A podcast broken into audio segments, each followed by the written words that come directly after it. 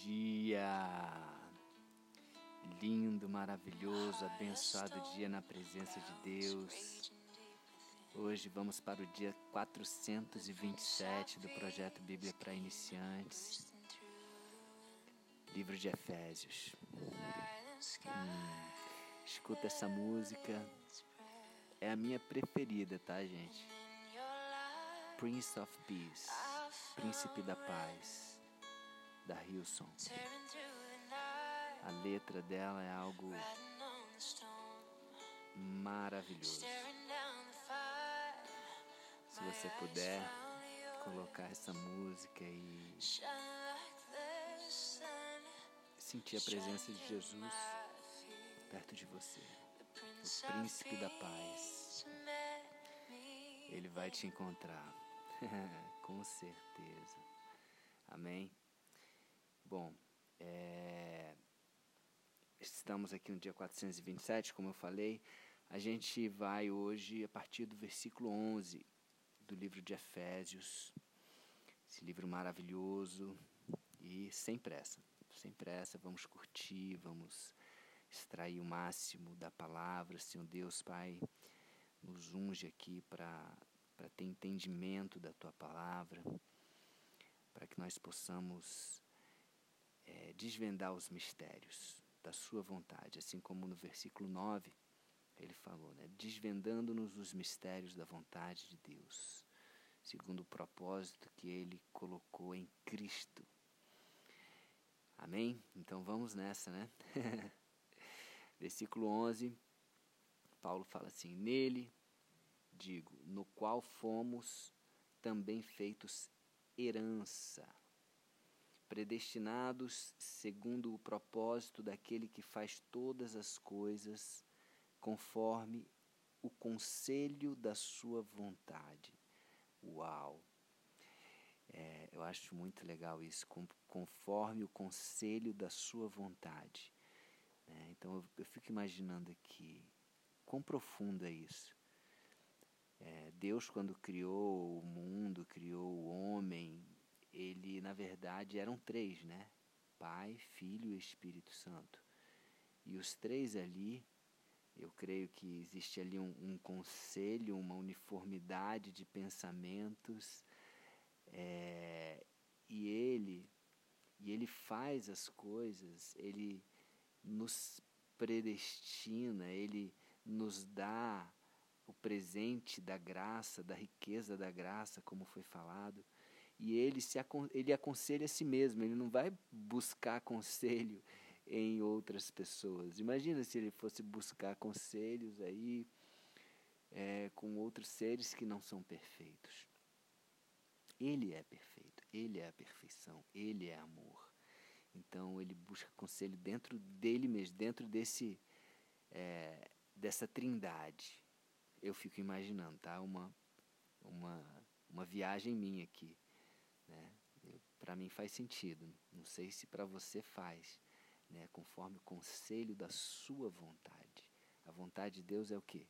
Boa, agradável e perfeita, segundo Romanos 12, versículo 2. E no versículo 12 ele continua aqui: a fim de sermos para louvor da sua glória.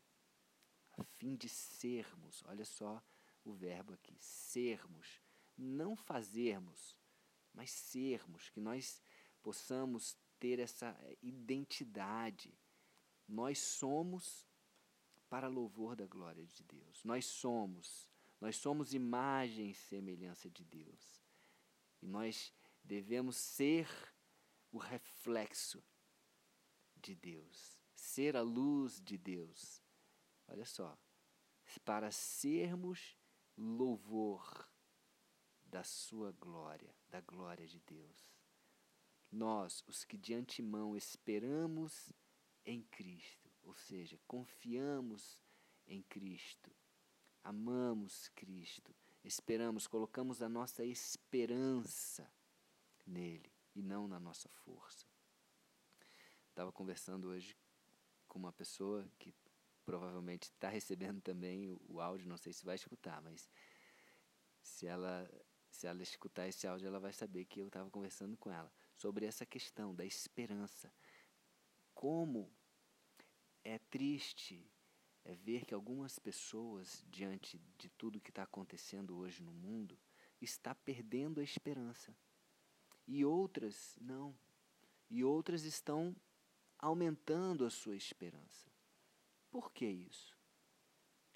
É, então, é importante a gente identificar, porque se a gente não tiver firmado em Deus, as coisas vão realmente nos abater tanto a ponto de nos tirar até a esperança. E uma pessoa sem esperança, ela fica o quê? Desesperada. E o desespero é a pior coisa que pode acontecer na vida de uma pessoa. Então, nós, os que de antemão esperamos em Cristo, nada, se você está em Cristo, nada pode tirar a sua esperança. Podem tirar a tua liberdade, podem tirar a tua saúde, podem tirar é, o teu dinheiro, podem tirar muita coisa de você. Mas uma coisa ninguém pode, ninguém tem o poder de tirar de você. É a esperança. Tá? Tem aquele ditado, né? A esperança é a última que morre. Na verdade, quando morre a esperança, morre também a pessoa, né? A pessoa morre junto com a esperança. Uma, uma pessoa que não tem esperança, que não espera algo positivo, que não crê, que não, que não tem uma, uma visão positiva do futuro, é triste, né? É muito triste.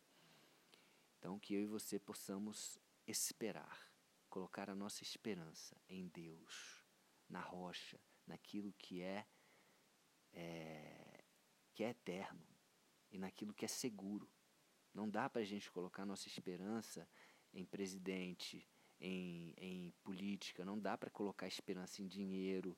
Ah, eu, eu, se eu casar, eu vou. Não, se eu. Se acontecer. Não. Nossa esperança tem que estar em Deus. Aonde está a sua esperança? Aonde está a sua esperança? Você pode compartilhar aqui comigo, tá certo? Versículo 13. Em quem também vós, depois que ouvistes a palavra da verdade, o evangelho da vossa salvação, tendo nele também crido, fostes selados com o Espírito Santo da promessa. Caramba, gente, é muita profundidade num versículo só. Cada versículo tem tanta preciosidade aqui em cada versículo, dá para ficar aí uma hora em cada versículo. Olha o que, que ele está falando aqui. Em quem também, ou seja, em Cristo, né, em quem também vós, depois de ouvistes a palavra de Deus, ou seja, nós ouvimos a palavra de Deus, colocamos a esperança em Cristo, em quem também, depois que nós ouvimos a palavra da verdade, que a verdade quem é? Cristo. Ele falou: Eu sou a verdade, o caminho, a verdade, a vida. A palavra da verdade é a palavra de Deus. E a palavra de Deus é Jesus. Vide João, o Verbo que se tornou carne e veio habitar entre nós. Jesus é a palavra, é a verdade, é o Verbo que se tornou carne, é tudo isso aí. Tudo isso é Jesus. Então, depois que ouviste, nós, depois que ouvimos a palavra da verdade, o Evangelho, as boas novas da vossa salvação, uau, nós estamos salvos. Nós somos salvos. Né? E aqui no final de Efésios vai, vai falar o capacete da salvação. O que, que é? A certeza da salvação. Que eu e você tenhamos isso. Gente, quer coisa mais maravilhosa do que isso? Você não se preocupar com a morte, porque se você morrer, você está salvo. Ei! Isso é uma notícia muito boa. O que é evangelho? Evangelho são boas novas. Não existe notícia melhor. Porque acabou o medo da morte. Acabou. Algo que, que temíamos tanto né, antes de conhecer a verdade, e hoje não tememos mais. Porque a morte é lucro. A morte é lucro. Não estamos preparados fisicamente, emocionalmente, não fomos preparados, mas espiritualmente nós podemos ser preparados sim. Entende? E ninguém pode tirar a esperança, porque a morte não é o fim de tudo. Na verdade, a morte é o começo de algo maravilhoso. Uau, isso é maravilhoso, gente. E continuando aqui, o mesmo versículo 13: Tendo nele também crido, ou seja, crido em Jesus, acreditado, confiado, fostes selados. Você sabe o que é ser selado? Selado, você tem o selo, o selo da promessa. Não é só uma marquinha, não, qualquer. É o selo, você é selado, você é propriedade de Deus, filho de Deus, da família de Deus. Você está entendendo isso? Porque você escolheu isso. Porque Deus escolheu todos e você está escolhendo de volta. Eu já expliquei isso, vou explicar novamente. Não adianta só Ele escolher. Ele nos deu livre-arbítrio. Se você não escolher de volta, é igual um casamento. Você escolhe a sua esposa e a sua esposa escolhe você. Tá certo? Não dá para só um escolher. Então, amigo, se você não escolheu Deus, assim, de escolher mesmo, rasgado, falar: eu entrego a minha vida a Ti. Faça isso, faça isso, dá uma sorte fazer isso. Não deixa para amanhã, não. Faz isso hoje. Faz isso hoje. É importante você fazer isso. Tá? Então, é, é, você vai ser selado, você vai ter essa certeza, vai tirar ansiedade, vai tirar medo, vai tirar insegurança, vai colocar uma esperança, vai renovar a sua esperança, vai trazer certeza dentro de você. Selados, olha com que que a gente é selado, selados com o Santo Espírito da promessa. É o Espírito Santo que nos cela. Não é qualquer, é, é o próprio Deus a promessa de Deus, a promessa daquele que não mente. E que promessa é essa? A promessa da vida eterna. Promessas de bênçãos espirituais nas regiões celestiais. Ei, se a gente acha que aqui tem alguma coisa boa nessa terra, estou vivendo aqui num lugar maravilhoso, graças a Deus, né? Aqui no Havaí, um, um, parece assim, eu fico pensando, meu Deus, Será que o céu é parecido com isso aqui? Mas, gente, não tem comparação. Por mais bonito que é o lugar onde você está morando, onde você já viajou, onde você já visitou, nem olhos viram e nem ouvidos ouviram aquilo que Deus tem preparado para aqueles que o amam, nem penetrou em coração humano. Então, essa é a promessa. Não nos apeguemos às coisas daqui. Por mais que seja bom, por mais que seja bonito, por mais que seja agradável, não tem nada de errado a gente apreciar a beleza, porque Deus ele veio para trazer três coisas principais: ordem, beleza e abundância. Ordem, beleza e abundância.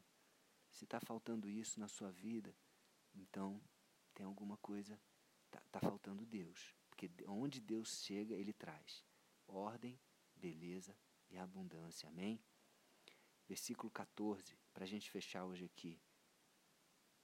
Já temos 13 minutos de áudio, né? Então vamos lá. Versículo 14: O qual é o penhor da nossa herança. Olha só. O Espírito Santo, Cristo, é o penhor, é a garantia. Quer garantia melhor? A garantia da nossa herança. Ei, eu e você temos uma herança, sabe por quê? Nós somos filhos de Deus. Nós temos a mesma herança que Jesus. Jesus compartilhou com a gente a mesma herança dele. Quer coisa melhor? Quer coisa melhor? Uma herança infinita. Uma herança daquele que tem tudo, dono do ouro e da prata. Dono de tudo, que fez tudo, que criou tudo, o universo, tudo, tudo, tudo. Então, nós temos uma herança garantida pelo sangue de Jesus, a moeda mais forte do planeta, do mundo, do universo. Este, essa é a garantia da nossa herança. Até ao resgate da sua propriedade em louvor da sua glória.